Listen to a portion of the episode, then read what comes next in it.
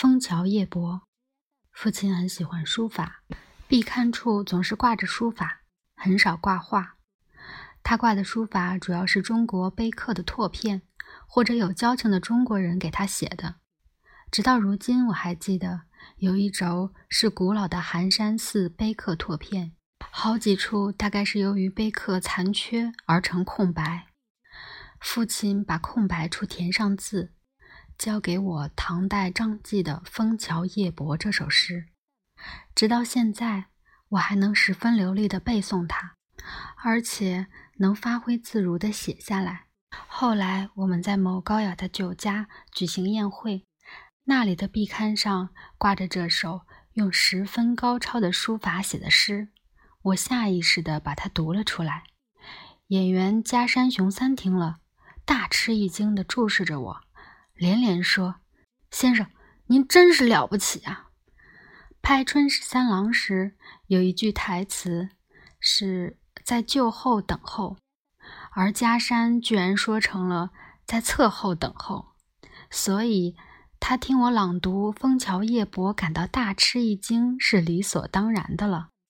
但是我也得揭开这个秘密，就是因为它是《枫桥夜泊》这首诗。所以我才能朗读。假如是别的汉诗，那我可就一窍不通了。证据是在父亲素来喜欢的中国人写的汉诗字画之中，直到今天我还记得有一句是“剑使青龙偃月刀，书读春秋左氏传”，它的含义我却不懂。我又把话扯远了。我百思莫解。父亲既然这么喜爱书法，他为什么让我跟那么一位老师学书法呢？可能有这么两个原因：一是这位老师住在本街；二是我哥哥曾跟他学过。记得父亲领我去拜师的时候，这位书法老师问起哥哥，还劝父亲让哥哥来继续学习。听说哥哥在这里也是一位秀才。不过，这位老师的字我实在不感兴趣。他的字说好点儿是端正严肃，说不好听点儿就是没有任何特点，就像印刷用的活字一样。既然父亲的命令如此，我只好每天按时到，和别的学生并桌而坐，按老师的范本练字。父亲留着明治时代流行的胡子。这位老师也留这样的胡子，不同的是，父亲留着明治年代元勋式的唇姿和柯须，而老师留的是明治年代官员式的唇姿。这位老师总是坐在同学们对面的桌前，以一副严谨的面孔看着我们。我可以看到他身后的院子，院子里摆的多层盆景架占了很大一部分空间。架上的盆景无不古根琼枝，老态龙钟。我看着这些盆景，觉得坐在老师面前的学生也酷似那些盆景。学生认为自己哪个字写得好，就拿到老师跟前，恭恭敬敬地请他看。他看了之后，就用红笔修改他认为不妥之处。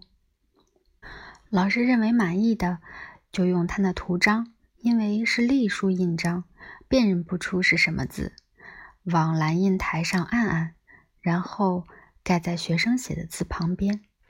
大家都称它为蓝图章。凡是给盖了蓝图章的，就可以提前回去。我一心一意想早早离开这里，去利川老师家，所以尽管我一直不愿意练他那字体，但还是好好的去临摹。不过。不喜欢，毕竟学不下去。半年之后，我向父亲提出，这书法实在无法继续学下去了。加上哥哥从旁边说了许多好话，我才被准许停学。这时，哥哥说的话，现在已经记得不大清楚了。我只记得，他为我对那位老师的书法视之漠然，做了条理清晰的解释。最后还得出了不要再继续学下去，乃是理所当然的结论。哥哥有条有理的论证使我惊呆了，仿佛听他说别人的事一样。